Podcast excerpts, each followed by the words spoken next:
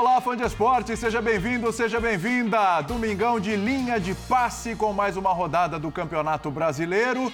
Como diria Gustavo Zupac aqui no outro momento nesse programa, terminou.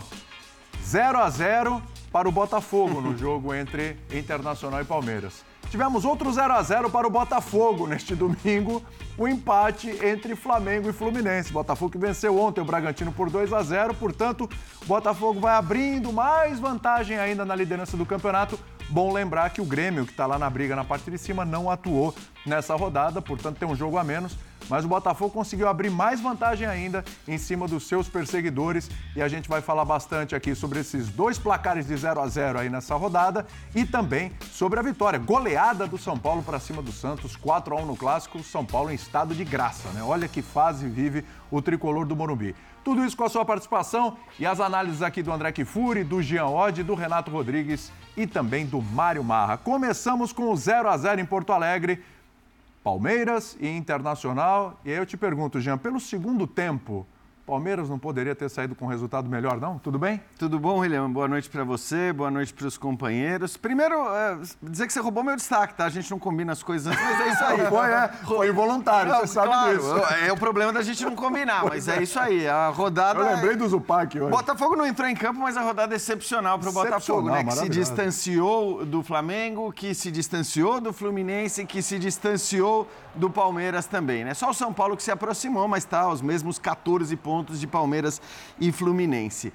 Sobre a sua pergunta, eu acho que sim. Eu acho que o Palmeiras fez um segundo tempo superior ao, ao do Internacional. Né? O primeiro tempo foi um primeiro tempo muito equilibrado. Eu acho que é normal também que o Inter não. não né? É o primeiro jogo com, com Alan Patrick e com Valência juntos. É claro que isso vai levar um tempo para que eles comecem a, a, dialogar e a fazer um jogo juntos no maior nível possível. Acho que o Inter ficou aquém daquilo que ele pode jogar, especialmente no segundo tempo. O primeiro tempo foi um primeiro tempo bastante equilibrado. O Palmeiras sem o Dudu, sem o Rony, mas também com atuações muito fracas dos seus outros dois titulares ali na frente, né?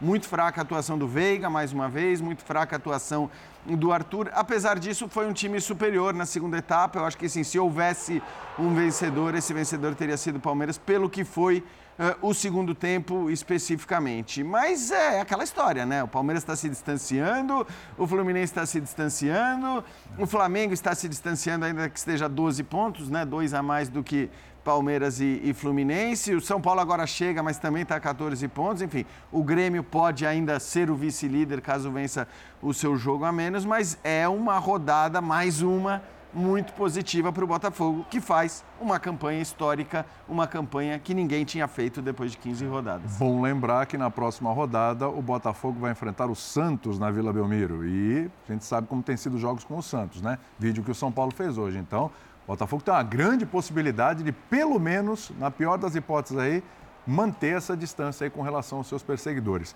Mas voltando aí para Internacional e Palmeiras, André Kfouri, é, é, o futebol é coletivo, não adianta a gente individualizar, mas até que ponto as ausências de Dudu e Rony foram fundamentais hoje para o Palmeiras não sair com um resultado melhor e até a gente começar uma análise dessas peças que não estão funcionando. O Rafael Veiga não é o primeiro jogo que ele não vai bem, né? Tudo bem? Tudo bem, William. Boa noite, boa noite, meus caros. Uma ótima noite a todos em casa. É... Eu percebi, ou pelo menos fiquei com a impressão, que o Abel, no meio do segundo tempo, entendeu que dava para o Palmeiras ganhar o jogo. Sim. Né? E talvez ele tivesse é, numa outra situação, tirar do Rafael Veiga, que é, o, que é um dos, dos elementos da sua pergunta, mais cedo. O problema, aí ele tira o menino antes do Veiga, né? Isso. É, assim, a questão é que o Veiga é um jogador habitualmente decisivo. E pela quantidade de talento que ele tem para jogar futebol, nas noites ruins, discretas, vai, ruins acho que seria um pouco de exagero, nas noites discretas como a de hoje, mesmo assim, ele ainda é uma reserva de potencial decisivo. Numa cobrança de falta, embora o Palmeiras não faça um gol de falta direta desde abril do ano passado, se, não, se eu não estou errado, parece muito, né? Mas pare, é, pelo, pelo, que eu, pelo que eu notei é isso. Numa cobrança de escanteio, numa bola parada, que é uma jogada tão forte, né? iniciada por ele, ele é um jogador tão eficiente nesse tipo de, de lance. Mas, de fato, é, não, não esteve bem. E o Palmeiras esteve bem, mas não bem do jeito que o Palmeiras nos acostumou a ver quase a, a ver o time quase sempre, né? Então, eu acho que tem alguma coisa de oscilação acontecendo, sim. Tem alguma coisa de alguns jogadores mais determinantes um pouco abaixo do que é o seu nível normal, e isso com, compromete. O, o, o, Palmeiras do Abel, né, o Palmeiras dessa era, embora sejam, sejam vários times e não apenas um, ele é um time da força coletiva, do futebol compartilhado. Tem figuras? É claro que tem figuras. O goleiro é uma figura, um dos centrais é uma figura, o Veiga é uma figura, o Dudu é uma figura, tem tantas, né? O Rony é uma figura. Sim. Mas o Palmeiras não tem aquela, aquele jogador que a equipe procura para resolver as coisas no momento em que tudo está difícil de enxergar. O Palmeiras faz isso coletivamente e não tem conseguido fazer. O Abel tem dito, é, quando ele falava, hoje ele vai falar de novo, né? Então só. Aliás, só essa é uma notícia, é, né? Hoje uma, Abel falará novamente. Uma brincadeira aqui com ele, uma brincadeira sadia. É. Mas o Abel muitas vezes disse: uma, um dia nós vamos perder, né? Ele falou essa frase diversas vezes. Quando o Palmeiras em, encaixava sequências grandes invicto e ganhava e tal. E não faz muito tempo que isso aconteceu, então não é, não é, não é que ah, o Palmeiras é em crise, eu não acho que seja assim. Mas quando ele diz um dia nós vamos perder, ele não está dizendo que o Palmeiras vai perder um jogo. Ele está dizendo que um dia nós vamos entrar numa fase em que não seremos tão superiores assim quanto os outros, porque isso é normal. Eu acho que é isso que está acontecendo. Num calendário muito difícil, em que os, os, as equipes se pegam, né? E quem está nessa distância agora difícil de, é, de ser encurtada, ao que parece, pelas últimas atuações de todo mundo, é o Botafogo. E talvez nós estejamos nos aproximando, por conta disso também, né, do que os outros não estão fazendo, embora a campanha do Botafogo seja impecável, eu acho que a gente, tá, a gente pode estar se aproximando de um momento em que a pergunta vai ser: será que alguém vai pegar o Botafogo? Sim. Será que vai dar para pegar? Né? Daqui a pouco a gente vai entrar na, na, na faixa de distância, na, na pontuação, em que só um colapso é. evitaria um título nos pontos corridos. E não, e, e não parecia que seria assim. Sim. Mas o Palmeiras, de fato, vive uma situação que a gente não está acostumado a ver com esse treinador, com esse grupo de jogadores, mas é normal. O Veiga estar um pouco abaixo, também acho normal. Oscilações rotineiras. O anormal era vir, era o Palmeiras vir fazendo, vir fazendo o que vinha fazendo. Sim. Mas é uma questão coletiva ou individual, Renato? Tudo bem? Tudo bem. Um abraço para os amigos, para o fã de esportes que com a gente. É, eu prefiro sempre levar a conversa primeiro para o coletivo e depois para o individual. E, e para mim, a questão do, do, do, Rafael Veiga tem muito a ver com isso. Um desajuste coletivo. E para mim, o Veiga é um jogador extremamente potencializado pelo sistema. Eu sei que ele é um cara importantíssimo em todas as conquistas do Palmeiras. Eu não estou diminuindo o atleta. Sim. Eu só não acho o Veiga o cara capaz de pegar no meio de uma bagunça e resolver jogos sozinho. Ele não é esse tipo de jogador. Ele é um jogador que ele é potencializado pelo que ele tem em volta. E o que ele tem em volta para o jogo de hoje, não ter Dudu e Rony, é metade de um quarteto. É, é, são é, jogadores que são espinhas dorsais desse, desse Palmeiras. A, quando, quando o Palmeiras não tem o Rony de 9, muda muito, porque é, por mais que você coloque o Hendrick, que eu acho que se assemelha um pouquinho mais que o Flaco, o Flaco já é uma outra característica de buscar jogo, de sair. É, o Rony ele é muito importante para gerar, de afundar a linha defensiva do, do adversário. O Rony está toda hora atacando espaço, o Rony é muito importante sem bola também. É, e para mim é outro jogador que é muito potencializado pelo sistema. O Dudu não, o Dudu já acho que é um jogador talentoso, que em qualquer lugar eu acho que ele faria o que ele tem feito no Palmeiras, enfim. É, é um jogador já histórico na, na, na, na vida do clube. Agora, é, coletivamente você vê realmente um Palmeiras que perde jogadores importantes na virada do ano e que eu tenho sentido o Abel com mais dificuldades para repetir. É, o Rony teve lesionado durante um tempo, aí às vezes ele precisa deslocar o Rony para o lado porque ele estava sem o Arthur na Copa do Brasil que já tinha jogado. E todas essas mudanças, por mais que a gente olhe assim, não, é, o Rony joga de lado também elas mudam estruturalmente a equipe, elas mudam as características. O Rony, pelo menos para mim hoje, o Rony é 9, não tem como. Acho que o Rony, quando ele vai para o lado, por é. exemplo, ele acaba mais atrapalhando do que ajudando. Então, acho que o, o Abel tem tido dificuldade nesse sentido. É, o menino hoje, para mim, fez um bom jogo, até não entendi ele ter saído. E ele tem alternado com o Rios, e o Rios vem de um jogo ruim contra o São Paulo, que a gente pode até falar da, da questão de características. Mas, assim, por mais que a gente veja uma oscilação, eu não vejo o Palmeiras jogando mal. Eu acho que os jogos contra o São Paulo não foi nem que o Palmeiras jogou mal, acho que o São Paulo jogou melhor. Jogo contra o Bahia, por exemplo, fora, desfigurado, o Palmeiras teve condições de sair sim com um bom resultado lá. Hoje, contra o Inter, eu também acho que o Palmeiras teve um segundo tempo com mais volume e poderia ter ganho o jogo. O que está pegando é que em vários momentos naquela fase boa, às vezes o Palmeiras oscilava, Exato. mas ganhava. É. Ele conseguia trazer o resultado. A bola parada do Palmeiras, cara, que estava funcionando muito, o pessoal tá vendo, tá estudando. O Dorival falou no meio de semana, a gente analisou 100 jogadas de bola parada do Palmeiras. Futebol é cíclico, cara. Não, não tem, tem saído mais o golzinho é de isso, cabeça. É isso. Enfim, eu não acho realmente que o Palmeiras é um time desorganizado, que o Palmeiras é, desconfigurou todo, não. Eu acho que ele está abaixo do que ele entregava, do que ele já entregou, mas longe de, ah, não, acabe, é crise, meio de semana. Não, não. Teve surto coletivo aí, pô, tira tudo. Teve. Não acho que é o caso. É. Aliás, aliás, hoje na redação, cornetas. É, não, mas essa redação aí tá ali, perdida, viu?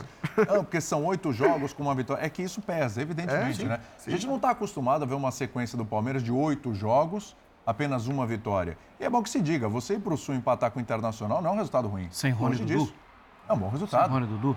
Oi? Sem Rony Dudu. Sem Rony Dudu, é. exatamente, sem é. Rony Dudu. Então, assim, é um resultado que você volta, ok. É que é a sequência, é o sarrafo do Palmeiras que é mais lá em cima. A última vitória no Brasileiro, William, foi aquele jogo com o São Paulo, dia 11 de junho. Onde já se questionou uma série de coisas. Ali mas... o Palmeiras venceu, mas o São Paulo fez um jogo ali pau a pau com o Palmeiras. Mas aqui, nessa mesa, tem pessoas que amam futebol. Sim. É... E o grande convite que a gente faz para o torcedor é que ele tente. É, é, eu já sei que é um convite que ninguém vai aceitar. É, que ele tente ter um distanciamento. Você estava tá, assim mesmo, né? Nas últimas cinco edições de Premier League, é. é. o Manchester City foi campeão em quatro. É. Aquele não foi campeão, a, a diferença do primeiro para o segundo, ele, o Manchester City, foi de 18 pontos. 18 pontos. E parece que isso, assim, essa é a realidade do futebol. É claro. De vez em quando não, de vez em quando não dá. E talvez esse momento seja o momento em que os maduros vão passar. Os imaturos vão sair vendendo todo mundo e trocando todo mundo, entendeu? Os maduros vão entender. Olha, a gente não conseguiu fazer. Por quê? Porque a gente não competiu em determinado momento, porque a gente perdeu o foco em algum momento, porque a gente. 500 explicações. O Dorival treinou 100, tem várias explicações. O Abel está prontinho para falar. Vamos lá? Daqui a pouco eu volto com você, Marimar. Vamos lá, Bel, finalmente. Que exigiu muito do goleiro do Internacional. É, fez o John trabalhar bastante. Então eu queria que você falasse um pouco dessa partida, desses dois momentos distintos, primeiro e segundo tempo, por favor. Olha, tem sido um bocadinho isso uh, o cenário dos últimos jogos, uh, nomeadamente empates. Houve, uh, já fiz os, as análises daquilo que tem a ver com o desempenho da nossa equipa no, no brasileiro. Eh, desde o Bahia, por exemplo, onde perdemos o jogo e, na minha opinião, não, não merecíamos ter perdido, mas o futebol é eficácia, como hoje. Uh, acho que hoje até que haver um vencedor, até pelas oportunidades mais flagrantes, um, éramos nós, e como disseste muito bem, o goleiro deles hoje segurou um ponto. Um, na primeira parte, num jogo equilibrado, na segunda, nós por cima, onde tivemos uh, uma oportunidade do menino, onde o, goleiro deles, numa defesa handball, conseguiu defender, um, outra na, na cabeça do Murilo, um remate do Jonathan. Um, um, merecíamos mais hoje, mas o futebol é assim. Uh, as equipas mais eficazes uh, uh, ganham, fazem pontos e isso tem acontecido com o líder deste, deste, Brasilão, deste Brasileirão, a equipa mais eficaz do, do campeonato. E isso depois traduz-se em pontos e na, e na classificação. Abel, boa noite. Você chegou a uma marca importante essa noite, né, no comando do Palmeiras, 200 jogos top 6 aí dos treinadores com mais jogos é, com a camisa do Palmeiras. E agora, olhando para frente, você que é um cara que se debruça muito na questão mental, né? Como fazer essa guinada aí para poder encontrar o caminho das vitórias novamente? É, é um desafio tanto, imagino, né? Fico muito contente por ver mulheres a tomarem conta disto, porque realmente elas são de outro nível. Um, não, olha, hoje faltou-nos fazer o golo. Eh, o uh, que é que eu tenho a dizer? Se calhar estava toda a gente à espera que nós viéssemos aqui hoje num campo difícil, onde no passado e no presente é sempre difícil jogar, uh, onde merecíamos ganhar e não, e não ganhamos. Uh, com outros jogadores, mudando a equipa naquilo que tínhamos que mudar, faltou só fazer golo. O que é que eu vos posso dizer mais? Continuar a trabalhar. Os campeões é assim que fazem. Eu não conheço nenhum campeão que só ganhe. Os campeões são aqueles que levam as pancadas e, e continuam. Um, se querem um treinador que só ganhe títulos, descubram, porque eu não sei onde é que está o treinador que só ganhe, não é? Portanto, se querem um treinador que só ganhe, não sou eu, porque eu também perco. Já tinha avisado várias vezes ao longo uh, do último ano e meio, onde fomos, Palmeiras foi a equipa que mais títulos ganhou, cinco no último ano e meio, fui-vos dizendo sempre ao longo do tempo, não sabia até quando ia durar, que não íamos ganhar, íamos perder. E pronto, é, é bom uh, para aquelas pessoas que têm sede de zoar o, o Palmeiras, o treinador e essas coisas todas têm a oportunidade e nós temos que fazer o que fazem os campeões. Mentalidade de campeão é aguentar, dedicarmos ao, ao trabalho e, e ter é, fazer o que fizemos na segunda parte, só metendo a bola dentro, do, não o menino entrar dentro do golo, a bola que tem que entrar dentro do golo, não é o menino. E aceitar o que o resultado foi hoje, mas um, seguir em frente. Vida que segue, né? Que vocês dizem aqui, vida que segue. Sobre essa questão de vida que segue, né? Como é que o senhor avalia esse momento? Porque é o momento que você mais sofre críticas também no comando do Palmeiras, com a longevidade, com os títulos. Parece que isso nada justifica, né? O torcedor, o trabalho e os recursos técnicos que o senhor apresenta, mas também lhe faltam reforços. Gostaria que o senhor falasse num, numa temporada esquisita, estranha, o dinheiro ainda fala mais alto e ter peças no elenco para demonstrar toda a sua capacidade também faz a diferença? Olha, eu vou te falar do treinador Abel Ferreira e dos torcedores que vêm falar diretamente comigo. Até à data de hoje, ganhando e perdendo, a palavra que eu mais. duas palavras. Nem a minha mulher nem as minhas filhas dizem tanto como os torcedores me dizem eu amo você. Estou sempre a dizer, estás a ver? Os, os torcedores do Palmeiras que estão comigo dizem mais vezes que me amam do que tu e que as minhas filhas. Um, faz parte, uh, faz parte. Uh, eu já há dois anos ou um ano e meio que ando a dizer que o Palmeiras é o time a bater, pronto, tem a oportunidade de criticar o treinador. Agora sim, agora tem a oportunidade de criticar o treinador, das opções do treinador. Uh, o máximo responsável de tudo que está a acontecer sou eu. Uh, sou eu que ponho os jogadores, sou eu que escolho os jogadores, sou eu que, infelizmente, levei ao limite os nossos, os nossos jogadores. Um, mas até agora, nós neste momento somos a equipa que tem mais títulos. É? Neste, nesta época. É bom não esquecer, porque eu, como disse, como disse muito bem, no futebol tem memória curta, mas os torcedores que vêm ter comigo e que falam comigo, os verdadeiros torcedores, porque eu não sei quem está atrás de um blog, se é um, realmente um verdadeiro torcedor do Palmeiras ou se é um influenciador de outro clube que se faz de Palmeiras para manter o tumulto e a confusão, não é? Portanto, quem está dentro do clube e a minha função é ter equilíbrio, ter calma e como fazem os campeões sempre, ainda hoje o número um do mundo em ténis perdeu, todos perdem, não é só o Palmeiras, não é só o treinador de Palmeiras. Graças a Deus que nos últimos ano e meio fomos a equipa de longe que mais ganhou e chegou a nossa vez de perder e, e vamos perder outras vezes seguramente.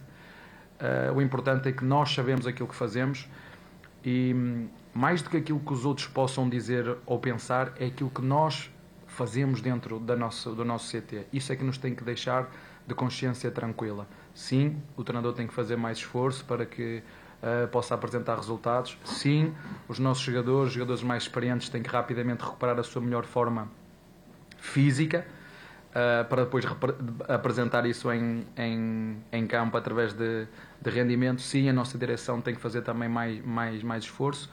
Uh, todos somos um em todos os momentos, por isso, se querem um treinador que só ganha, vamos ter que trocar porque eu não ganho só. Abel, boa noite. Paulo Massini. É, Abel, esporte de alto rendimento, uhum. quando você se torna vencedor, os outros querem chegar perto de você e vencer você. Existem alguns aspectos que cabe à comissão técnica melhorar, fazer o time melhorar, é, aspecto mental, físico, técnico. Recentemente li um texto sobre o Federer que ele mudou várias vezes durante a carreira dele, forma de treinamento, método, psicologia, enfim, algumas mudanças que precisam ser feitas. E também a gestão, né, de colocar para esses jogadores vencedores, jogadores também que tenham capacidade de brigar por posição. Não é porque os meninos são ruins, é porque talvez eles olhem para um Veiga, para um Dudu e tenham uma inibição natural. Onde é que está o ponto? Vocês identificaram esse ponto? Vocês se incomodaram com isso? Há um diagnóstico para esse momento que o Palmeiras está passando? Uh, se o futebol fosse estar numa, numa cadeira e fazer a pergunta brilhante que fez, eu, e com uma varinha mágica, não é? éramos todos campeões. Não, é? não o, único, o único o que nós temos que fazer é trabalho. Sim, nós temos três grandes laterais direitos. Infelizmente o Rocha só podemos contar com ele agora. E ninguém. Nós somos muito fortes quando estamos todos. Muito fortes. Garcia, Rocha, uh, Mike. Goleiros Kaique, Lomba, Everton. Zagueiros uh, Murilo, partiu um, um ombro. Luá, uh, Gomes e, e Kevin. Lado esquerdo, os nossos dois laterais, Vanderlá e o nosso, e o nosso Piqueires. Posição 5, Jailson, Fabinho e Zé. Ninguém tem dúvidas que o Zé é o nosso melhor jogador. Infelizmente, num jogo em casa, rompeu o joelho, teve que estar fora, jogou super limitado e não foi só um, foram vários. Uh, e é uma coisa que nós temos que começar. Posso falar na posição 10, temos o, o, o Veiga, temos o Luís, posição 7 temos o, o, Arthur, pode jogar também lá o Breno, na posição 11 temos o Dudu e hoje ganhou outro concorrente e muito bom, é bom para o presente e para o futuro. O Jonathan, grande jogo que fez hoje. Na frente temos os, o, o, o Rony que se lesionou gravemente no Atlético Paranense, ninguém quer saber. Jogou conforme podia contra o, o, o, São Paulo e a mim não me custa nada e isso é que eu fico às vezes danado que é, querem arranjar desculpas onde elas não existem é muito fácil, é dar os parabéns ao São Paulo os parabéns, São Paulo vocês nestes dois jogos foram melhores. Não sei quantos títulos eles ganharam nos últimos ano e meio ou dois ou três, não sei quantos títulos eles ganharam. Mas nestes, nestas duas eliminatórias São Paulo foi melhor, dar os parabéns ao nosso adversário e ponto. E não andar à procura de desculpas. Felizmente eu tenho um grupo de trabalho. Por isso é que ainda não saí daqui. Quando eu sentir que dentro não estamos alinhados e a caminhar para o mesmo, faço o que os meus patrícios fizeram. Quando vier a próxima, ou o dobro ou metade, faço como eles fizeram, foram embora. Eu, se, eu se ainda continuo aqui é porque acredito naquilo que estou aqui a fazer.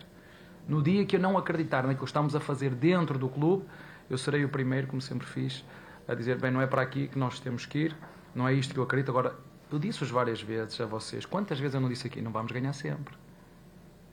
Nem eu, que sou treinador, sonhava nos meus melhores sonhos. Sonhei que em dois anos e meio, que ainda não fez três, ia ganhar oito títulos.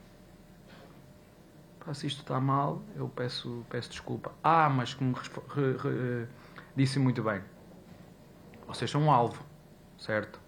Os nossos adversários estão-se a reforçar cada vez mais, certo? Isso é um alerta para nós. Não, é? não, chega, temos que, temos que seguir, temos que seguir caminho e perceber que os nossos adversários.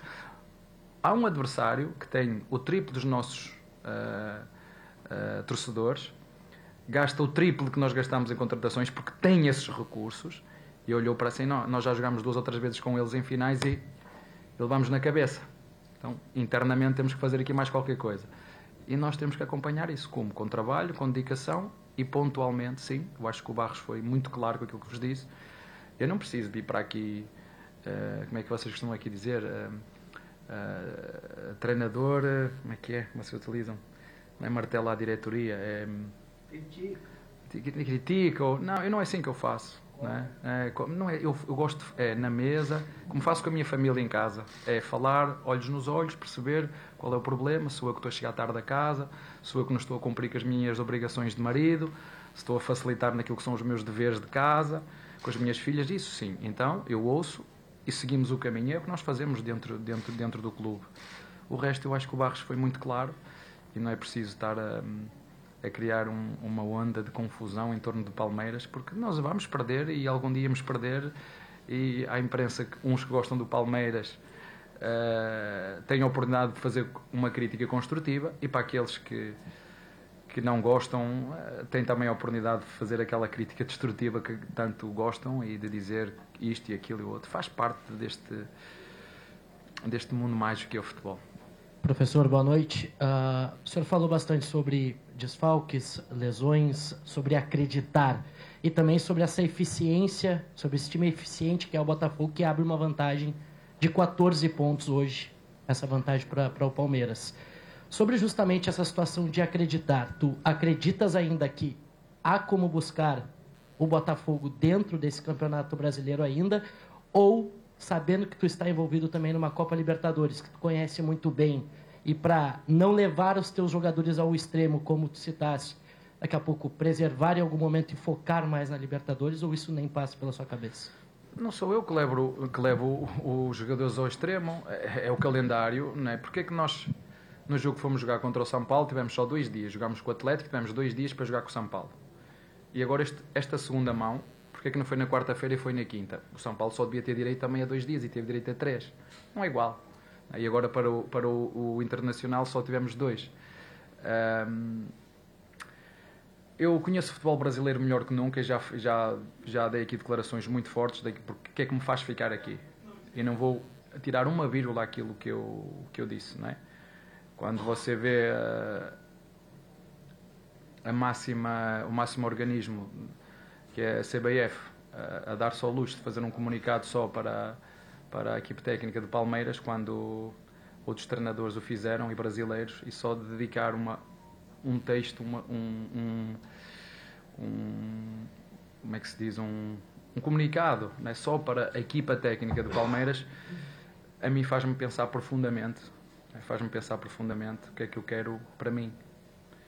É porque né, quando a comissão de disciplina, não é? Que, quando eu, eu tenho o telefone, tirei um telefone a um jornalista, ato mal feito, em qual eu pedi desculpa.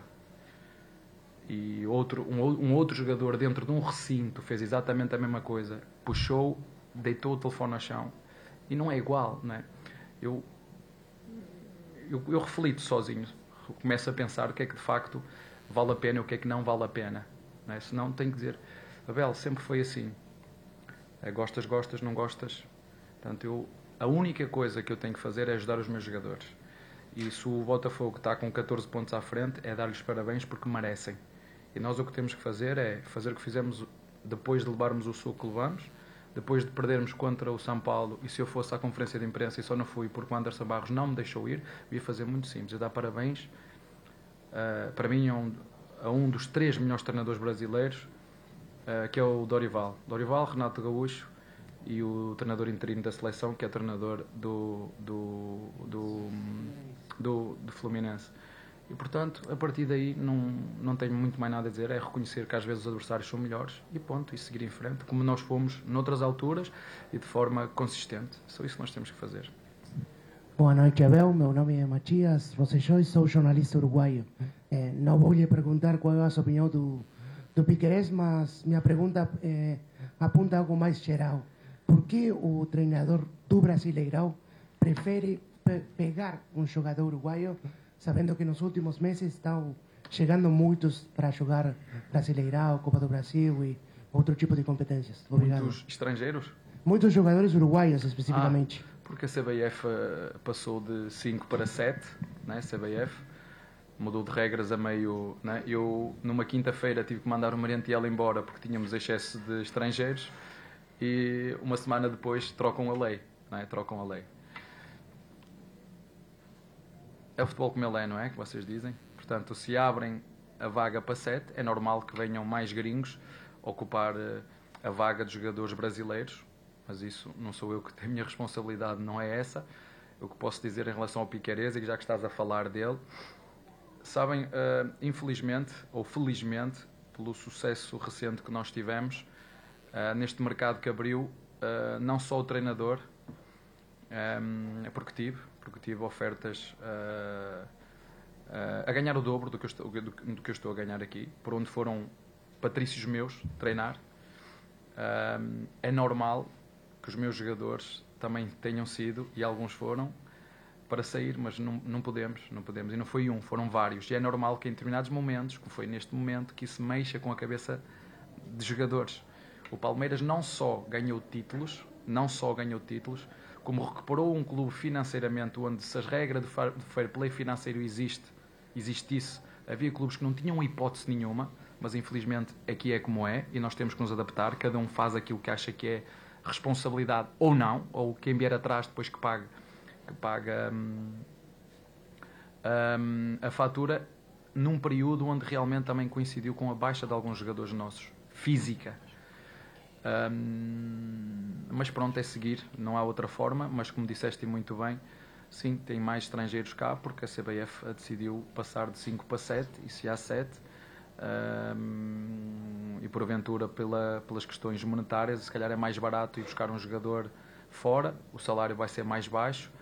Um, então, uh, mas temos que pensar que ao abrir de 5 para 7 estamos a ocupar vagas de jogadores brasileiros e num, num, num, num, país que tem 200 milhões de brasileiros onde, onde foram penta, não é? Às vezes as pessoas dizem, nós, nós fomos penta, eu costumo dizer aqui em brincadeira às vezes no, no café, só penta, não é? com 200 milhões, costumo dizer, só penta, só, só foram penta, para, para brincarmos um bocadinho, não é? Com, com, mas decidiram abrir de 5 para 7, para mim é igual. Uh, como já disse várias vezes, a nacionalidade não tem, não tem competência. O Abel, é, você falou que não vai ganhar sempre, óbvio, né? É, é, e também disse que já, já conhece o, o, futebol brasileiro o suficiente, mas talvez você ainda não tenha sentido na pele a cultura do futebol brasileiro, né? Porque é, tem memória curta o futebol, mas talvez o futebol brasileiro tenha memória ainda mais curta. A gente já viu treinadores muito vencedores como você, bastaram poucas derrotas, uma torcida protestando, um muro pichado e o treinador é quem paga o pato, como a gente fala por aqui, e o treinador acaba demitido. Como você venceu muito nesses últimos anos, talvez não tenha sentido isso na pele. Você está começando a, a, sentir essa pressão? E eu, a pergunta que eu te faço é, é, é, você sente que a pressão sobre o treinador aqui no Brasil ela é demasiada, ela é maior? E o que, que você pensa a respeito disso? É que mesmo treinadores vencedores com poucas derrotas acabam perdendo o cargo. Penso que estou preparado para treinar os melhores clubes do mundo. É o que eu penso. Estou preparado. Aperfeiçoar o meu inglês, que está mais ou menos. Depois de vir aqui, onde a média dos treinadores é de 3 meses, estar aqui há 3 anos, ganhar juntamente com o Palmeiras o que ganhei, estou preparado para treinar os melhores eh, clubes do mundo. E como, como fazem também os melhores treinadores do mundo, acho que o único que ainda não foi despedido foi o o Guardiola, porque acho que todos os outros já levaram. Ah, e eu. E eu, esqueci. Portanto, quando chegar a minha vez também de ser despedido, serei, não há problema absolutamente nenhum. Quando decidir ir para o, para o Brasil, sei muito bem como é que isto funciona, mas muito orgulhoso daquilo que fiz com a minha comissão técnica. Tenho. Uh, a, minha, a minha comissão técnica é, é extraordinária. Eu fico triste quando vejo entidades com responsabilidade acrescida uh, apontar setas só para, para um lado, quando no mesmo fim de semana vários treinadores tiveram desabafos, que foi que aconteceu, um desabafo, uh, que aconteceu num dos diretores no jogo contra o, o Santos, o Renato Gaúcho também teve um desabafo, um desabafo, de forma delicada, não é? Como costuma dizer, com, com vaselina, não é? De forma delicada, uh, apontou o dedo, uh, o Filipão também, que é de quem eu sou amigo, mas a carta veio só endereçada uh, com nome, não é? veio com destino. Uh, Faz-me refletir só isso. Se calhar eh, sou pequeno demais para estar no futebol brasileiro. Tá aí o Abel.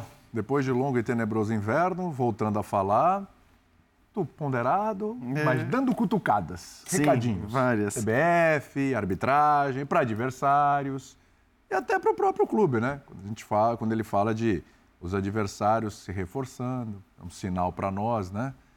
Vamos dar uma geral dessa, dessa, desse retorno, Abel, aos microfones. É, eu acho que tem tanta coisa, ele falou sobre tantos temas ligados a tanta coisa relacionada ao futebol brasileiro que hoje especificamente, a gente pode até discutir isso de repente no, né, no outro linha, tá? Mas hoje especificamente... Tá com a cara do linha de segunda, né? É, exato. o Dimas certamente está notando as coisas é. já para a gente usar amanhã, porque eu acho que em relação ao momento do Palmeiras, ele foi de fato... Ali nem, nem, nem sobrou cutucada aí, tá? Eu achei que ele foi muito ponderado, eu acho que, de maneira geral o que ele falou faz sentido, e até pegando um pouco o gancho do que falou o Renato, é, o Palmeiras vive uma, um momento maravilhoso da sua história, né? Recentemente ganhou eventualmente jogos que poderia ter empatado, poderia ter perdido. É, e, e, acho que nessa sequência negativa que o Palmeiras tem, de oito jogos, você vai encontrar também jogos em que o resultado poderia ter sido diferente, como o próprio Abel falou. O jogo contra o Bahia, o jogo de hoje, o jogo contra o Atlético Paranaense, o próprio jogo contra o Botafogo, que o Palmeiras perde. Talvez naquela fase maravilhosa em que nada dá errado o Veiga não perderia o pênalti. Então, o futebol é dessas coisas. O que a gente costuma fazer muito no Brasil é atirar clubes em crises que não correspondem àquilo que a gente está vendo do ponto de vista técnico, do que o time joga e tal. Uhum. Então, como o André falou, é o melhor Palmeiras? Vive o seu melhor momento? Tá... Não, evidentemente que não.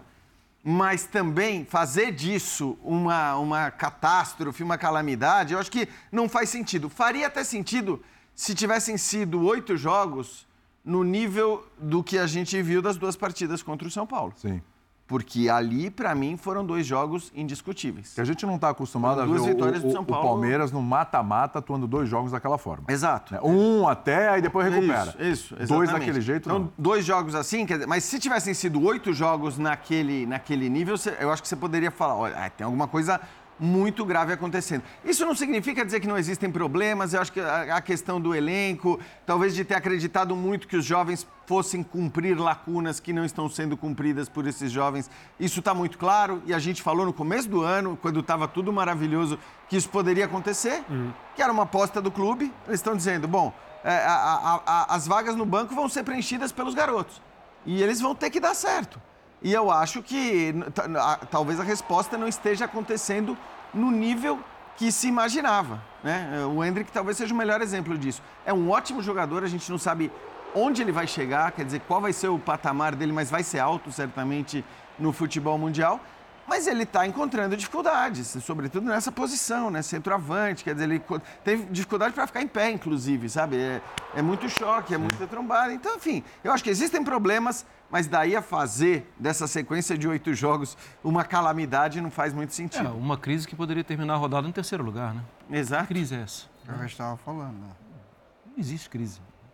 É que, sim, acho que é, o Palmeiras tem mostrado para os outros clubes que é preciso e é possível ter maturidade. Era exatamente o que a gente tinha falado quando o Abel pediu a palavra, pediu para participar do papo. É, e, e, voltando mesmo para o jogo de hoje, e também o Abel citou isso, com tantos desfalques, com tantos problemas, gente, a gente não nasceu ontem. Ganhar do Inter no Beira-Rio não é uma coisa muito fácil. Então, sim, não é, não existe crise, no meu modo de ver. Acho que existe crise técnica em alguns jogadores, uhum. sim. Uhum. Acho que existe talvez um esgotamento de algum tipo de ideia uhum. que vai ter que voltar. Mas esse é o futebol. É desse jeito mesmo. É desse jeito que acontece com todos os grandes clubes do mundo. E aí tem que se reinventar. É o recado que ele dá, o André. Aliás, até uma questão de interpretação nossa aqui, né? Quando ele fala, é, os adversários estão se reforçando. O Palmeiras ficar atento. Sim. Isso vai muito ao encontro de algo que ele já falou lá atrás, é. que pediu reforços. E ele não teve reforços e está atuando como molecada. Não teve reforço, reforço até mentira. Veio o Arthur e Richard Rios, mas então, talvez precisasse de mais. Se a gente der aquela cavada, porque o período de permanência do Abel, por nossos padrões, até sul-americanos, não só brasileiros, é um negócio diferente. É, é longo prazo. Uhum. Né? É um fechando, fechando o terceiro América ano, fechando o terceiro ano, é permitido já, eu acho, falar aquela palavrinha de três letras que é muito banalizada, né? Um clube troca o comando técnico, vai começar a era, era. fulano de tal. Que é, você não sabe quanto demora. E no caso do Abel, vai fechar o terceiro ano e acho, acho assim uma loucura pensar que ele não vai fechar o terceiro ano. Né? Sim. Irá. É, apesar dessas declarações, né? Quem sabe eu sou pequeno demais para. Acho que inclusive fechará o quarto então, ano. Aí ele, eu também acho. Aí ele não está falando do clube, né? Ele está falando do, do ambiente do futebol no Brasil. Mas se a gente cavar lá atrás, a gente vai ver uma semana na presidência do Gagliotti, que foi quem o trouxe, em que ele elevou o tom um pouco demais a respeito de reforços. Uhum. Sim, sim, sim. E eu me lembro até pela cobertura do noticiário o discreto e às vezes e muitas vezes ausente Gagliotti foi à academia de futebol para conversar com ele. E a partir daí nunca mais houve nenhuma rusga, nenhuma reclamação, é, que é muito comum treinadores fazerem quando eles se sentem sozinhos representando o clube num período em que eles avisaram internamente que as coisas não estão indo bem, né? Fica aquela coisa, eu avisei vocês, então agora eu vou falar aqui porque ninguém vem, eu venho, sou uhum. eu que falo embora ele tenha uma situação completamente diferente em relação ao que o torcedor está pensando do Palmeiras. Então, é claro que uma eliminação para o São Paulo com o segundo jogo no Allianz Parque dói demais para o palmeirense, dói demais na instituição. No ano passado aconteceu a mesma coisa, mas o argumento da arbitragem, que é muito ruim, que é muito exagerado, que é muito utilizado, no ano passado, assim, não tinha como fugir. Sim. A forma como o Palmeiras foi eliminado pelo São Paulo nos pênaltis na Copa do Brasil, depois do que aconteceu no jogo e os erros cometidos ali, não só pelo árbitro de campo, mas pelo VAR também. Essa beira o inexplicável. Mas passou. Agora não. Agora o Palmeiras foi justamente eliminado e superado nos dois jogos. Uhum. Né? Os jogos é, tiveram. Dá para a gente falar assim: se a gente dividir cada jogo, o primeiro e o segundo, cada tempo em duas partes, nós estamos falando de oito tempos. O São Paulo foi melhor em sete, o Palmeiras foi melhor em um. Uhum. É, é, assim, é, não dá. O, o que o São Paulo fez com o Palmeiras, a gente não tinha visto alguém fazer ainda. O Atlético Paranaense eliminou o Palmeiras da Libertadores do ano passado, num confronto extremamente equilibrado, em que na retinha final no Allianz, o que já é difícil, já é pouco usual, o Palmeiras não conseguiu dar o um passo adiante, teve expulsão e o Atlético é, foi melhor. Agora, em relação a esse jogo de Copa do Brasil com o São Paulo, confronto, né? Nós estamos falando de uma eliminação indiscutível. É, André, futebolisticamente falando. Não, só uma coisa em relação ao que você falou dos reforços, tal, porque eu, eu só acho assim, é uma coisa que eu discuto, o quanto, de repente, o Abel, é, que a gente se, se cansa de elogiar até aqui, do tanto que a gente elogia, mas do quanto ele tem a responsabilidade na crença daquilo que eu falei há pouco, que é os garotos vão dar conta, né? Os garotos é. vão dar conta de, de, desse banco de reservas de Sim. suprir as lacunas. Por que eu digo isso? Porque por mais que o Gagliotti tenha chegado naquele momento e falado isso para ele, ó, tá pegando um pouco pesado, e a gente sabe que ele pegou pesado em algumas entrevistas. Pegou. Mas assim, ele é um cara muito grande, Sim. ele é um cara impulsivo, então eu não sei se ele se furtaria como se furtou a reclamar de contratações que não são feitas da maneira que isso aconteceu, se ele não tivesse, de alguma maneira, comprado a ideia de que bastariam o John isso, John, Luiz isso, Guilherme, o Hendrick e tal. Mesmo porque ele está gravado na época do campeonato estadual dizendo nós vamos fazer uma ou duas contratações Exato. se fizermos. Lembram disso? Sim. Exato. Então, e, e, acho que ele comprou essa tese, né? E, ele falou ele, isso. E ele teve preocupação em, em não expor, porque a coletiva antes dele, que não vinha dando, foi do Barros. E, e ele poderia ali, com o tamanho que ele é tem, que jogar o falar. Barros pro. É. Olha lá, entendeu? É, é, sobre isso que eu queria falar para finalizar. Ele disse que não esteve na entrevista coletiva da eliminação porque o Barros não deixou. E aí não é uma coisa assim, né? É. Houve ali uma discussão e o Barros sim, prevaleceu. Sim. Não. E, é, no geral ali, no grupo, sim. ficou entendido que era melhor o, o Anderson ir. Achei importante a a explicação, o fato do Anderson Barros aparecer e falar da maneira que ele falou, não se furtar a responder as perguntas, dizer que a coisa não está boa, que é um ambiente de tristeza, que o Palmeiras vai procurar se reforçar, mas não vai fazer nada do ponto de vista emocional exagerado, vai fazer como sempre tem feito, com critério, etc. Falou de um número 5. Sim. Então, está é, tá claro, assim, não é que ah, dá para entender uma das pessoas que fazem parte do processo de tomada de decisão no departamento de futebol diz que o Palmeiras está procurando um 5. Então o Palmeiras vai contratar um 5, não há, não há a menor dúvida disso. Então, pelo menos esse jogador vai ser contratado. O Abel, evidentemente, não só sabe de tudo isso, como ele participa, ajuda a tomar decisão, ajuda a escolher, diz sim, diz não, etc. Assim é que as coisas são feitas. No mais, é tudo normal porque o anormal é um grupo ganhar tanto e por tanto tempo, entre aspas, aqui nessa parte do mundo, como o Palmeiras tem feito. Hoje nós tivemos mais uma vez uma lição de o quão difícil é vencer por parte de um dos maiores vencedores do esporte, Novak Djokovic. Hum perdeu para o Carlos Alcaraz numa final histórica que me em Wimbledon. que não é tão bom na grama. Eu, eu vi isso aí um pouco antes, que o homem não era tão bom. E, e, e algum tempo teve isso. É isso. Num discurso impecável, em termos de gentileza, em termos de o que significam as coisas nesse nível, ele falou, é bom frisar também que eu ganhei vários jogos muito equilibrados, algumas finais muito equilibradas na minha carreira, algumas eu deveria, eu poderia não ter ganhado. Uhum. Sim.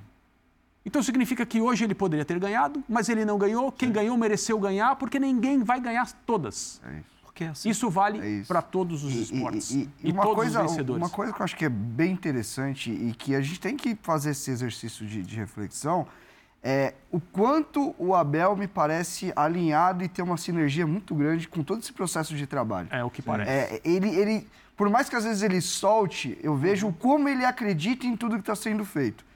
E eu acho de verdade que o palmeirense, por tudo que viveu nos últimos anos, ele tem que dar um pouco de crédito. É.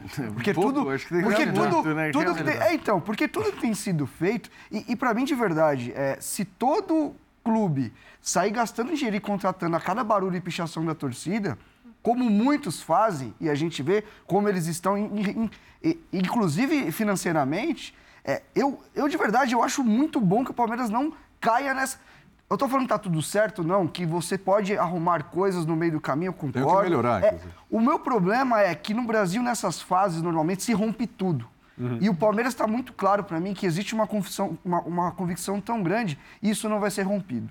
Que bom para o Palmeiras e que bom para o palmeirense, apesar da, da, gritaria que às vezes isso gera. Perfeito. Temos que fazer um intervalo e no próximo bloco vamos falar de São Paulo, de Fernando Diniz, tem o trabalho do Dorival. Olha o Dorival aí, hein?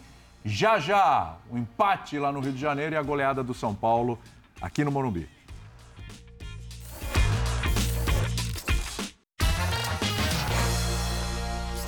Bom, eu, eu, concordo com você em relação a isso. Acho que com o advento do VAR, eu sou a favor do VAR, mas aqui no Brasil, eu não, para mim ele ainda não é uma, ele não tem uma participação positiva. Às vezes atrapalha mais do que ajuda. Tem lances que a arbitragem no jogo de hoje, por exemplo, o, o, o, teve tudo lance que o árbitro estava perto. Então foi um erro de interpretação do árbitro. Aí chama o VAR, chama, demora para tomar uma decisão. Então, poderia ter resolvido no campo as coisas. E o que mais me incomoda é a falta de uniformidade de critério. A gente tem sempre tem reuniões quando vai começar os campeonatos e elas não adiantam para nada praticamente, porque vai lá se explica um monte de coisa e cada cada árbitro apita o jogo de uma maneira. E o que me incomoda mais é a falta de critério e a maneira como deixa o jogo ficar picotado e quem não quer jogar acaba se beneficiando do jogo. Dos meus cartões, aí pelo menos metade é por conta disso. Você não sabe, você, o jogo fica picotado, aí ninguém, aí o cara não quer jogar, aí enrola, às vezes o jogo começa a enrolar desde o primeiro tempo e eu acho que o torcedor acaba sendo punido porque tem menos bola rolando. Então acho que a gente tinha que ter uma uniformidade de critério, porque o jogo continuar, que ele tivesse mais bola em, em jogo e os juízes fossem mais rigorosos para quem está fazendo cera, que eu acho que isso não não tem acontecido. E a intervenção do VAR, quando o juiz está em cima do lance, é, o, e o lance é interpretativo e depois o juiz vai para o VAR e ele fica demorando, tem que ficar com a decisão do campo. Né? É o que eu penso. Nunca, nunca falaría de arbitraje, jamás. En segundo, creo que el primer tiempo de Flamengo fue muy bom. Después sentimos el ritmo del juego del primer tiempo y o time bajó. No fue una estrategia, sino una situación de que Fluminense eh, nos fue llevando a, a nuestro campo y tuvimos que vivir más momentos en campo propio que en campo rival y eso afectó un poco las posibilidades que o time tinha hoje para ganhar. É, a gente pode falar aí dessa diferença, principalmente o segundo tempo com o domínio do Flamengo, hum. questão física que o São Paulo ele falou, etc. Isso, E agora, só um detalhe sobre a arbitragem, né? Que foi, tomou conta aí do, do, dos assuntos envolvendo o clássico. O VAR salvou o campo hoje. Hum, sim. Duas vezes. É o VAR salvou o campo hoje. Talvez três, né? Na expulsão é. também. Mas é. Mas o VAR deu um, um amarelo para a presença do árbitro, né? Ah, sim. Porque assim, o árbitro estava a quantos metros? Poucos. Do primeiro lance, né? Do lance no, do, do Arias. Do gol do Arias. Do, gol do, Arias, né? do lance do Cebolinha com o André. E, e, e, eu concordo que o VAR salvou a pele dele. Mas fique registrado o cartão amarelo para o árbitro. Sim. Porque você tem que ver. Mas esse é o ponto. Todos esses lances, eu adoro sempre parar e olhar onde está o árbitro no lance. Muito onde está o árbitro. Porque o VAR não pode ser uma muleta. Uhum. Né? O VAR é um assistente, não uma muleta. Né? E, e, tem sido uma muleta, porque você vai ah, ver alguns. Olha, é olha onde está o árbitro. Olha onde ele está. mas essa é a questão. E ele não podia dizer... estar olhando para outro lugar, porque evidentemente a bola, a bola estava é. em disputa. E, e é. seria ali um choque. Então, por isso que assim, você pode até ouvir o Diniz e falar, ah, né, poderia fazer algum sentido a crítica do Diniz quando ele fala a respeito. Bom, o árbitro está grudado ali e o lance é interpretativo. O problema é que esse lance, de fato, ele não é interpretativo e é absurdo que o árbitro não tenha marcado essa falta. Então, eu até não, entendo... É um difícil, né, cara? É, eu, eu consigo entender a, a, a, as críticas do Diniz de maneira geral. O VAR, de fato, no Brasil, infelizmente, ele muitas vezes atrapalha. Porque ele é chamado quando ele não deveria ser chamado. Ele se mete onde não deveria se, eh, se meter. Então, eu, eu até concordo com a crítica de maneira geral. No jogo de hoje, o VAR foi essencial para salvar a arbitragem. Porque a arbitragem ela iria muito mal nesse jogo se não fosse o VAR. Então eu acho que especificamente para hoje a crítica não vale, embora eu entenda o que o Diniz está falando de maneira geral. Certo. E queria só fazer um destaque, porque você falou, ah, a arbitragem que está dominando o cenário, que todo mundo só fala disso. Todo mundo não. Todo mundo não, porque pelo menos pelo que eu vi agora, o São Paulo não falou de novo. O São ah, Paulo tem sido de uma lucidez, assim, é, tem sido uma luz diferente em relação à, à, agressividade, ao tom que muitas vezes se utiliza nas, nas entrevistas coletivas. Aliás, eu falei isso do Dorival outro dia para fazer justiça sim, também. Sim, e não é só quando ele ganha, o Dorival também quando perde. Mas acho que o São Paulo também tem tirado um pouco essa luz, esse foco da arbitragem e tem feito questão de falar sobre o time dele, sobre, até quando as coisas não vão bem. Porque hoje ele fala, né? Eu acho que é muito claro que o Fluminense fez um segundo tempo superior ao do Flamengo.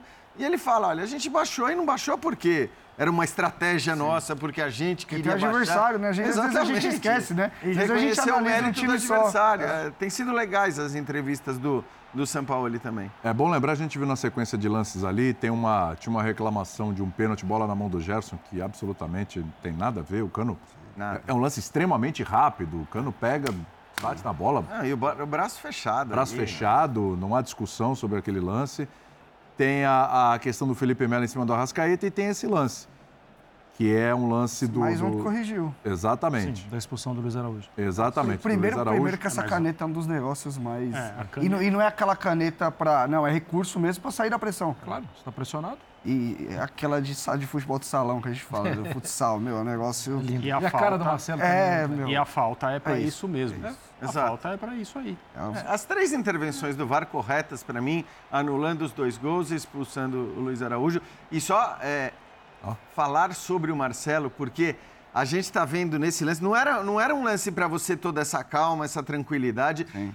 Foram uns quatro ou cinco lances no jogo que o Marcelo ali acossado por Clareia. um monte de ele para a bola com uma tranquilidade, Sim, ele dá umas matadas, ele não, olha, é ele consegue se. É impressionante. Ele fez isso hoje umas quatro, cinco vezes em condições muito complicadas, como era a Já. condição nesse momento. E eu, hoje era o jogo que a gente poderia voltar naquela opinião guardada é, e pensar: será que o Marcelo vai cobrir a função de um lateral? É verdade. Contra o Flamengo, nenhum clássico, que o Flamengo vai voar para cima do Marcelo? Com Wesley, perninha rápida, toda hora passando, atacando espaço, que esse moleque também não hum. para um minuto, é, velho. É que primeiro era uma dúvida a escalação dele, né? É. Não se sabia se é. ele ia jogar.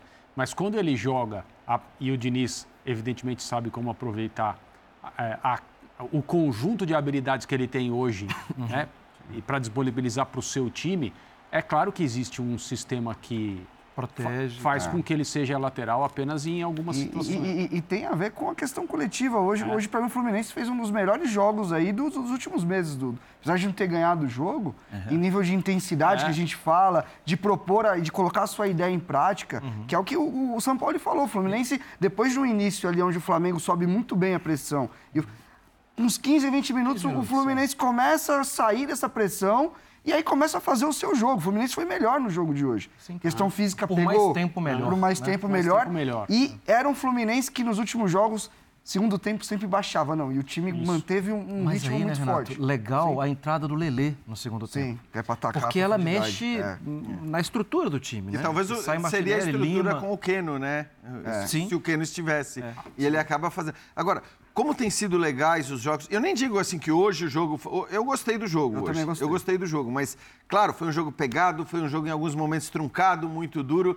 Mas assim, o Fla-Flu tem sido um clássico muito legal porque tem sido um clássico absolutamente imprevisível uhum. nos Sim, últimos é anos. A gente não sabe quem vai ser melhor. É claro que o Flamengo tem mais elenco, tem mais jogadores, A gente já teve recentemente partidas em que o Flamengo foi bem superior, como ah, as partidas da Copa do Brasil, né? Acho que indiscutivelmente o Flamengo, principalmente no primeiro jogo, que não venceu, foi muito superior. A gente teve partidas em que o Fluminense foi muito superior, como a segunda final do Campeonato Carioca, uhum. mas a gente nunca sabe o que vai acontecer.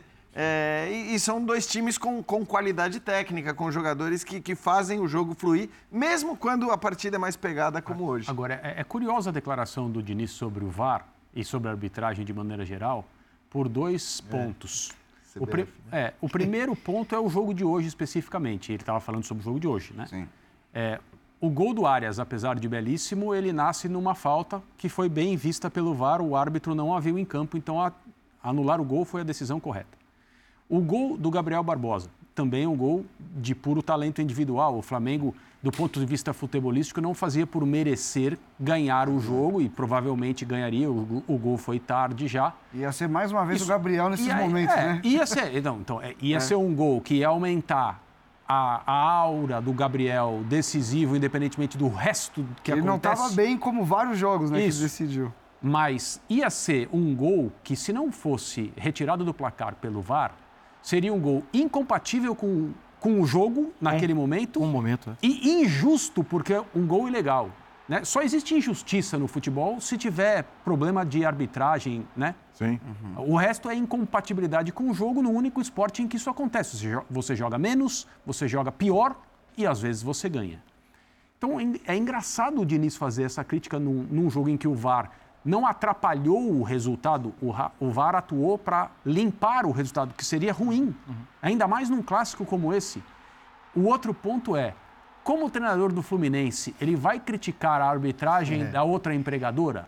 Para mim é isso. É. O, o Diniz, Esse é o ponto curioso, né? O Diniz, o Diniz está numa situação. O Fernando Diniz, nem quando jogador, nem como treinador, e é um cara que a gente elogia aqui, muito pela sua coragem de propor algo diferente do que é normal, trivial, etc., e não negociar certas coisas. Ele nunca deu a ninguém motivos para achar que ele não vai tratar qualquer situação que ele se encontre com ética e com respeito a todo mundo. Então eu não tenho nenhum problema com a parte ética da dupla função, Sim. do ponto de vista dele. Sim. Eu não sei se eu me colocaria nessa situação, Exato. mas é muito improvável eu ter qualquer noção daquilo que ele quer, do que representa para ele ser treinador da seleção também.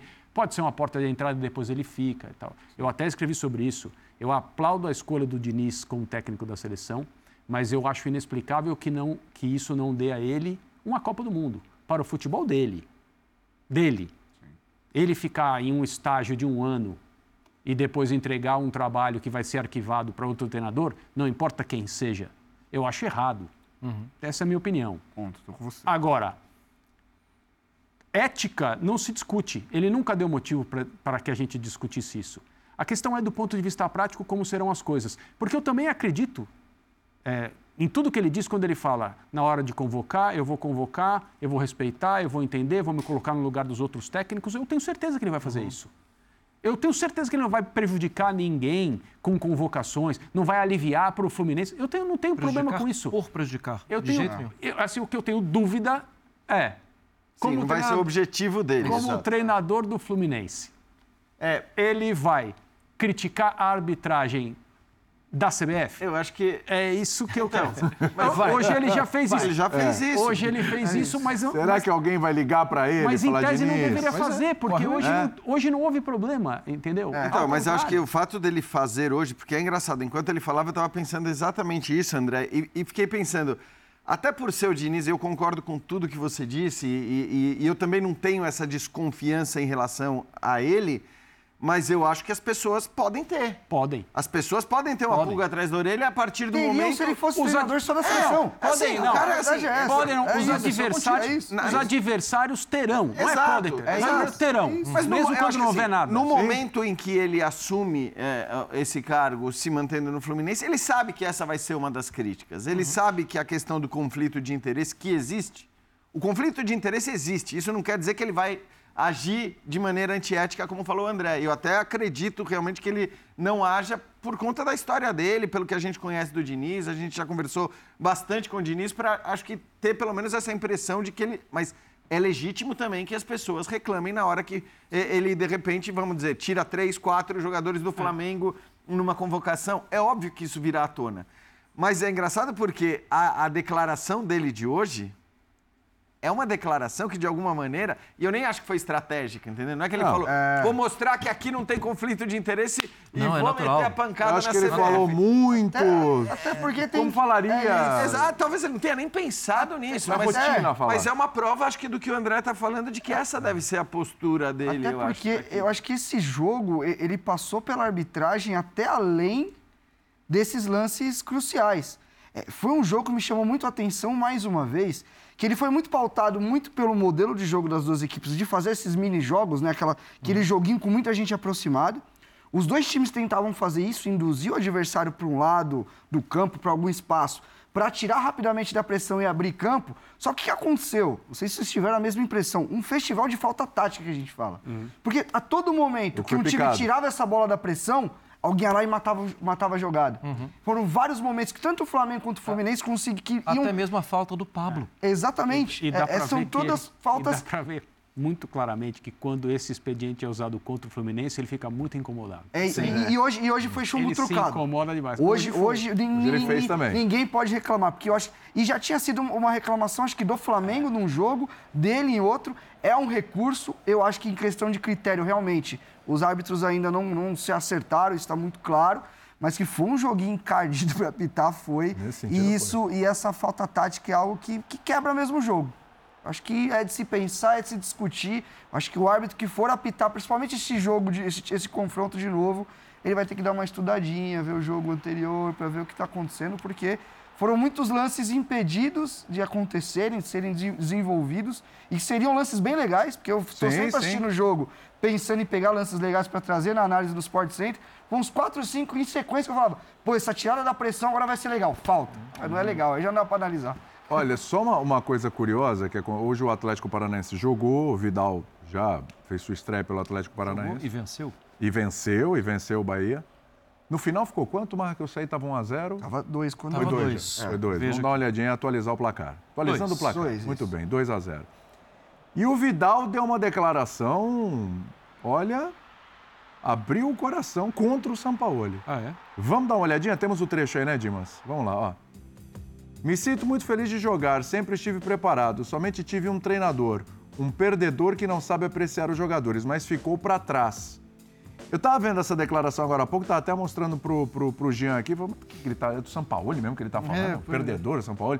Aí o Jean até falou, será que foi do Vitor Pereira? Mas me chega a informação agora que realmente é, foi não, direcionado foi ao Sampaoli. Uma, uma declaração direcionada ao Sampaoli aí do Vidal que quando chegou o Sampaoli e o ano virou, e tá bom, quando virou já com o Vitor Pereira, né? Pensou na possibilidade de ser titular, acho que ele achava que ia ser titular do time. Ele segurou um pouco o ano passado, porque chegou com um bom de andando, a coisa estava funcionando com o Dorival, inteligentemente segurou. Ele achou que ele ia ser titular do time. Só que acho que em nenhum momento o Vidal entregou aquilo que se esperava do Vidal. De repente se esperava mais do que ele poderia entregar também. A expectativa foi alta. Os concorrentes até entregaram mais. Exatamente. É. Exatamente. Agora ele vai para o Atlético Paranaense e dá uma declaração dessa. Sabe o que eu acho engraçado? É assim, ele não. Ele era banco na Inter. Então. E nunca. Não, não abria a boca, não, não, fazia um pio. Ele entrava às vezes aos 35, aos 40 e tal. E assim, por que, que ele era banco na Inter? Porque ele tinha que ser banco na Inter. É claro. Sim. Por que, que ele era banco no Flamengo? Porque ele tinha que ser banco no Flamengo. Exato. Não Acho tinha... que é. não, não, houve nenhum momento em que a gente olhava para as atuações do Vidal e dizia. O São Paulo colocou ele para jogar logo no começo. Sim, no ele até falou: opa, ele vai dar moral, vai, é, dar, vai dar espaço. Quando colocou Talvez até o Marinho. Por conhecê-lo da seleção chilena e tudo mais. Então, assim. É, ele deu chilique com o Vitor Pereira. É absurdo ele falar isso, porque ele não jogou para ser titular. Ele ganhou as oportunidades com o Sampaoli. E o São Paulo foi técnico do Chile na sua fase outra, mais né, gloriosa, é quer dizer, chamando de perdedor. Isso, isso de alguma maneira, é ele está chamando de perdedor a sua própria seleção. Exatamente. Você está com outra camisa, inclusive, né? É. Assim, esquece o que passou, você está com outra camisa e honre a sua camisa. E, e tem é outra coisa também, é a tal da intensidade, né? Ele isso. não demonstrou que estava no nível necessário para atuar. Durante foi, um bom foi um tempo. jogador que, quando fisicamente estava bem, foi um dos melhores da posição Isso, do mundo por isso, um bom claro. tempo. Isso aí. Durante um bom tempo, porque o João Gomes não deixou. Sim. E eu tenho certeza absoluta que quando ele chegou, ele jamais imaginou que um jogador vindo da base do Flamengo, começando a sua vida, um campeonato estadual despontando, iria fechar a porta do time para ele. Lembra? Era o Flamengo do Dorival, que tinha basicamente duas escalações, uma para o Campeonato Brasileiro e uma para Libertadores e Copa do Brasil. E o João Gomes não deixou ele jogar. E o João Gomes está na Europa hoje. E ele fez o caminho inverso, num outro trecho de carreira, evidentemente, talvez pensando que, em termos de intensidade, exatamente, não seria necessário como, como era na Itália. E ele também não conseguia. O, o que é curioso para mim, ele, ele, até nessa declaração, né, assim, ah, a partir de agora eu vou jogar desde o início, bababá, babá. Isso, eu não tenho essa certeza. Eu não tenho Também também. não. Na forma, na Também forma não. como O que o Atlético joga, lá? na forma como o Atlético Paranaense joga, talvez seja necessário mais intensidade. Não, e o setor? Você olha pro E quem- setor. quem tem vai sair? Eric, Quem vai tem- sair? Tem É isso. Christian, tem Alex Santana, o Citadini, que foi muito importante pro Atlético, tá saindo porque tá sem espaço. Fernandinho. É, o Fernandinho. Só tem o Fernandinho lá. É, e, e, enfim. E aí, o é Fernandinho isso. vai sair para o Vidal jogar? Acredito Então, que não, né? Fernandinho certamente não. Acredito que não. Se- É, então é porque ele, ele pode encontrar a mesma ele situação. não. É. Ele pode encontrar a mesma situação dentro do Atlético Paranaense. Sim, certamente. Vai. E Então, talvez vai- aí ele seja mesmo. E, e além E aí, o do João? Gomes, O que que ele vai fazer? O Pulgar, que com o Sampaoli chegou no Flamengo. Vitor Hugo chegando.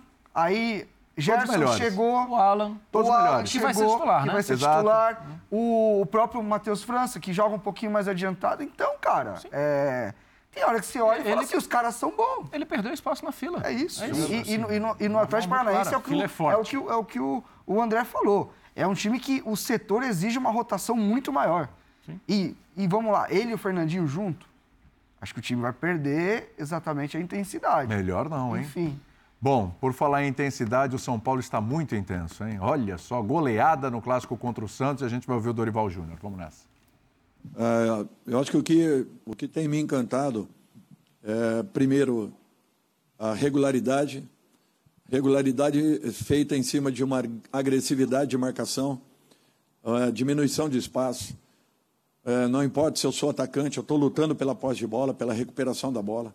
Quando nós temos a posse, nós transitamos bolas com muita segurança, nós fazemos com que essa bola rode de um lado ao outro do campo, até que encontremos os espaços, os movimentos, uh, o ataque à última linha adversária, com, com jogadores que às vezes fazem um trabalho sujo para não receberem, outros que fazem o trabalho necessário para a definição. Muito bem, 4 a 1 para o São Paulo, passeio no Morumbi. Que fase do São Paulo, André Kifuri. Que fase da comissão técnica do São Dorival Paulo? né? Júnior. Então, assim, existe técnico em boa fase, má fase, mais ou menos? Existe, né? Tem, Deve existir, tem. né? Tem, É- tem. É, é uma, é um trabalho técnico de desempenho, Tem. né? É porque você pega cenários diferentes e às vezes não Isso. encaixa. É. Ah, mas talvez falar que É. o Dorival vive uma grande fase Ué, mas- seja muito pouco, porque é desde o Ceará, no ano passado. Sim. Ceará, Flamengo de e agora fase. São Paulo. Exato. Eu não vou tanto ao Ceará, embora concorde com você, porque existem coisas que chamam, né? Por exemplo, esse é o atual técnico campeão da Libertadores Só isso, né? e da Copa do Brasil. Ah, mas ele ficou pouco tempo no Flamengo. Bom, ele ficou o tempo necessário para salvar a temporada passada do Flamengo, depois que o Campeonato Brasileiro ficou um pouco para trás e a opção realista mesmo, de fato, de título era da Copa do Brasil e da Copa Libertadores, e ele entregou esses dois troféus. Ah, o time caiu depois de um ótimo momento na trajetória para essas duas conquistas? Caiu. As finais foram disputadas de uma forma em que o Flamengo poderia ter perdido ambas? Sim, sim. Tanto para o Corinthians na Copa do Brasil em dois jogos, quanto para o Atlético Paranaense em um jogo só, como a gente viu. Ali teve expulsão, etc. e tal. Então, é, nós estamos falando de um técnico em um ótimo momento da sua trajetória, da sua maneira de ver o futebol. E após algumas modificações na troca de comando que o São Paulo fez, Ceni para Dorival, em que ele falou sobre dar sequência a um trabalho que tinha sido deixado, fez questão de elogiar é, o que o Ceni vinha fazendo, embora os resultados não estivessem acompanhando. Também, embora pouco tempo atrás, questão de três, quatro semanas atrás no máximo, os, os números eram rigorosamente iguais de Ceni e Dorival. Sim. Mas no jogo jogado, você notava diferenças. Até quando perdia. Você, outra coisa que você notava no jogo jogado, alguns pontos que o São Paulo desperdiçou até essa, essa mais recente boa fase, não eram muito compatíveis com o que o time vinha, vinha fazendo em campo. E o Dorival falou sobre isso. A gente não vem tendo os resultados que merece ter e uma hora as coisas se ajustam no futebol, tanto para o lado bom quanto para o lado ruim. Time que sustenta bom resultado sem momento, uma hora percebe e cai na realidade, ou o contrário, que me parece ser o caso do São Paulo. E aí a impressão que eu tenho é, depois de um primeiro momento em que o time mostrava estar destensionado, então a gente via né, no comportamento do time e de determinados jogadores que as coisas eram diferentes. E aí eu acho que é normal, porque é a forma como um técnico se relaciona com os seus jogadores e a forma que o outro técnico faz. São pessoas diferentes, mesmo com ideias semelhantes de futebol, né? Nem sei se é o caso falar de Ceni e Dorival. Mas a forma como o São Paulo elimina o Palmeiras mostra que não é mais uma mudança de ambiente apenas, não é mais uma situação de ajuste em relação ao que o treinador anterior vinha fazendo é o futebol dele. E né? é uma assimilação. Adaptado e assimilado pelo grupo de jogadores do São Paulo. Claramente. E ele completa, eles, né? Ele, seus, seus ajudantes e os jogadores do São Paulo completam uma semana em que, assim, aqui em São Paulo, o São Paulo é o time do momento. Sim. Sim. Eliminou o Palmeiras com autoridade, ganhando dois jogos na Copa do Brasil. Ganhou do Santos da maneira como uma equipe melhor do que o Santos deveria fazer, mas com algo mais. Sim. E, né? e Algo mais. E tem muitas... essa vitória, e tem a vitória sobre o Fluminense no Morumbi, Isso. que no também, outro domingo também. que foi no finalzinho, mas e que era para ser, era para ser mais. mudanças no 11, é, no time. Isso que eu ia falar. São Paulo, é, talvez a gente o São Paulo não tem um elenco tão grande assim, tem um departamento médico constantemente ocupado e o São Paulo está nas três competições. Eu não sei é, se ele, ele, ele para mim, ele não está disputando com o Botafogo. A gente já tem destacado muito aqui Porque ninguém está. Porque é, ninguém está. É. Botafogo, inclusive, tomou sete gols no Campeonato Brasileiro. Só. Então, assim, de novo, a gente não está falando do Botafogo, que jogou ontem, mas a gente vai sempre ter que entrar no Botafogo. É o parâmetro do momento, porque, não é, exatamente. E o São Paulo está disputando as outras competições que tem. É, com esses problemas de departamento médico e com um elenco não tão grande assim. Então, aí tem muita habilidade do gestor Dorival. Porque ele, porque ele não troca todo mundo. E, e, o mais legal, como eles, em pouco tempo, ele conseguiu entender posição, função muito bem, porque ele não tem trocado todo mundo. Ele faz mudanças ali específicas e ele consegue, de alguma forma, manter o um nível. E, e aí você vê um crescimento de um trabalho que eu, eu também sempre falei isso. Para mim, não, ele não pegou terra arrasada, não. Uhum. Eu acho que ele pegou, sim, coisas... O, o, Rogério, ele conseguiu virar muito bem essa chave de... Isso. Abrir até mão de alguns jogadores que você olhava que tecnicamente eram melhores para um jogo mais físico, mais intenso. E esse, para mim, é, é a grande é a mudança de chave, é quando o time começa a ser mais competitivo, a pressionar melhor a bola. Uhum. Aí esse time começa a fazer isso e começa a ter resultados. O que a gente viu hoje em, em, campo, acho que até mais do que nos jogos contra o Palmeiras, porque eram jogos com, vamos assim, onde você não pode errar porque te quebra todo, eliminatória é muito assim. É um time extremamente confiante, cara. Você via ações técnicas de jogadores hoje arriscando, uhum. que é uma coisa que para o São Paulo na última década é. é.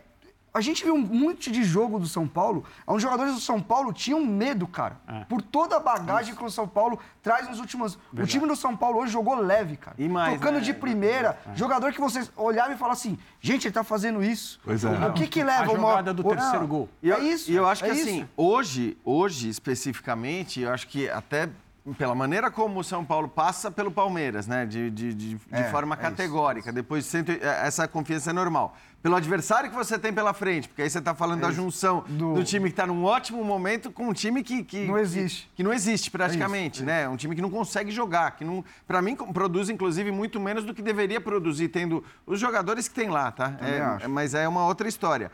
Então eu acho que hoje era até é, a gente esperava até que acontecesse isso.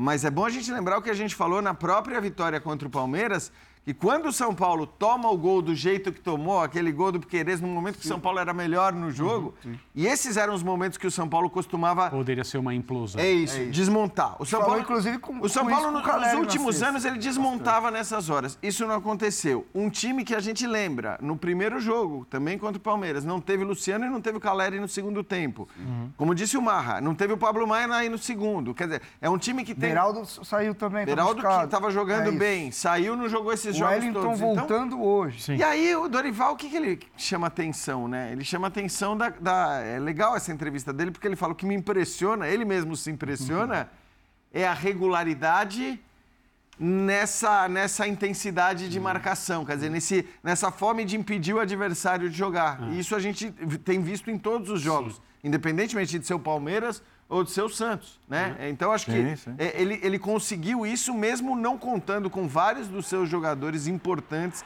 nas últimas partidas. Eu mesmo falei do lance do terceiro gol enquanto o, o, o, o Renato Perdão falava, porque assim algumas jogadas quando elas terminam em gol, assim é meio que obrigatório falar sobre isso porque é o que interessa de fato, sim. né? Na hora que você está falando sobre o que é mais relevante, é um movimento que termina em gol, mas né? Nem tudo termina em gol. E além é, da pressão defensiva, isso que o Dorival mencionou na, na, entrevista de hoje, e a forma como os jogadores assimilaram isso, teve algo que me chamou a atenção muito no segundo jogo contra o Palmeiras.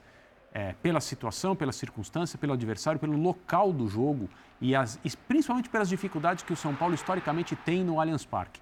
Houve momentos em que o São Paulo saiu da pressão do Palmeiras, que sempre foi muito bem feita, de forma muito organizada e que deixam claríssimo que não, for, que não foram situações casuais. Sim, que ali existe trabalho para sair técnicos. da pressão. É. Se preparou. Em, em poucos passes a bola estava do outro lado do campo e vários jogadores do Palmeiras estavam para trás. Então, São Paulo está mostrando hoje um trabalho que começa a amadurecer e se estabelecer com a as impressões digitais desse treinador, que é melhor do que a opinião geral a respeito dele aqui no Brasil há bastante tempo. Isso, isso nos leva a crer que o São Paulo, não digo no brasileiro, tá? Mas ele, na Sul-Americana e na Copa do Brasil, Copa do Brasil, faltam quatro jogos para isso. Não, claro. São Paulo, você olha para o São Paulo agora e fala, ah, pode, pode ser, brigar. É. Não, pelo, briga pelo título Não mesmo, existe nenhum motivo para duvidar, acho que assim... porque, sua... teve, porque teve uma, uma reunião, William, desculpa interromper, Jean, no, São no Paulo inferior foi vista sul-americana. Sim, é sim. Isso. No começo do ano, sei lá, março mais ou menos, teve meio que uma, uma, uma conversa entre os jogadores por um pacto, para formar um pacto contra o rebaixamento. Teve isso. Uhum. Teve isso. E, e, você olhando esse time agora, é, que são basicamente os Parece mesmos piada. jogadores, é. basicamente os mesmos jogadores, fala, gente, teve isso mesmo. Mas, mas é aí, desculpa, aí a gente volta naquilo que eu falei no começo do programa, que os times, às vezes, eles são atirados é em crises maiores, ou, ou não é em crise, porque tudo bem, é, chamar de crise o São Paulo, que o São Paulo tem vivido nos últimos anos, é compreensível, né? É uma crise Sim. de resultados, de título e tudo mais.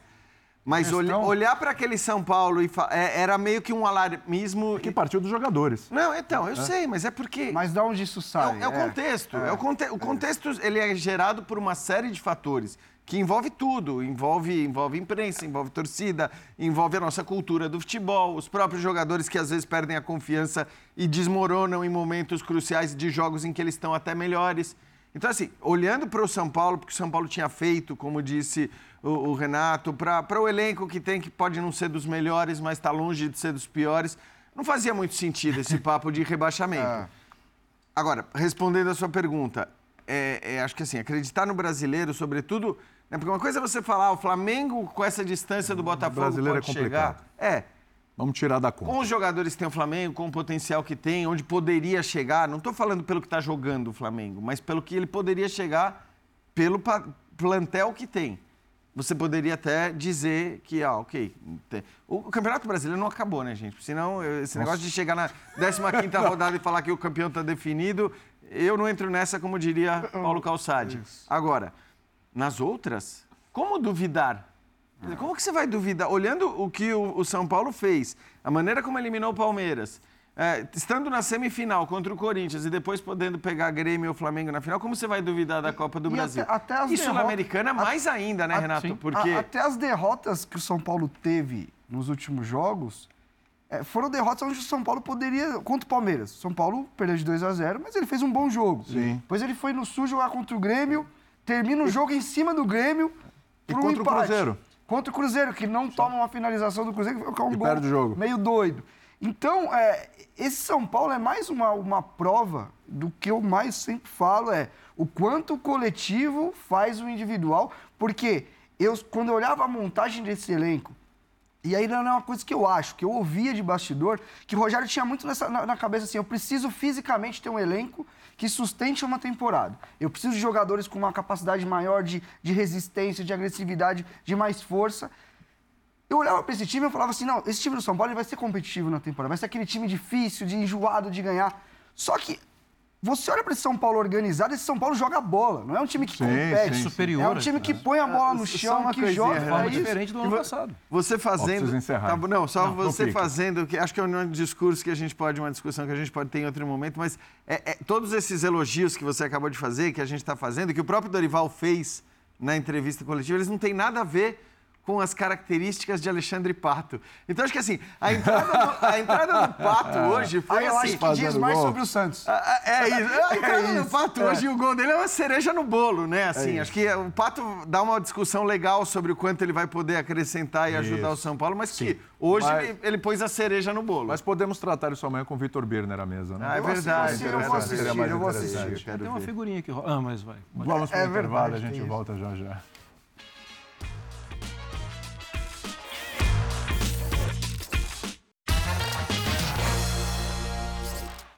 Muito bem, ponto final no linha de passe. Valeu, André Kifuri. Obrigado, Jean, Valeu, Renato, amanhã. Mário Marra.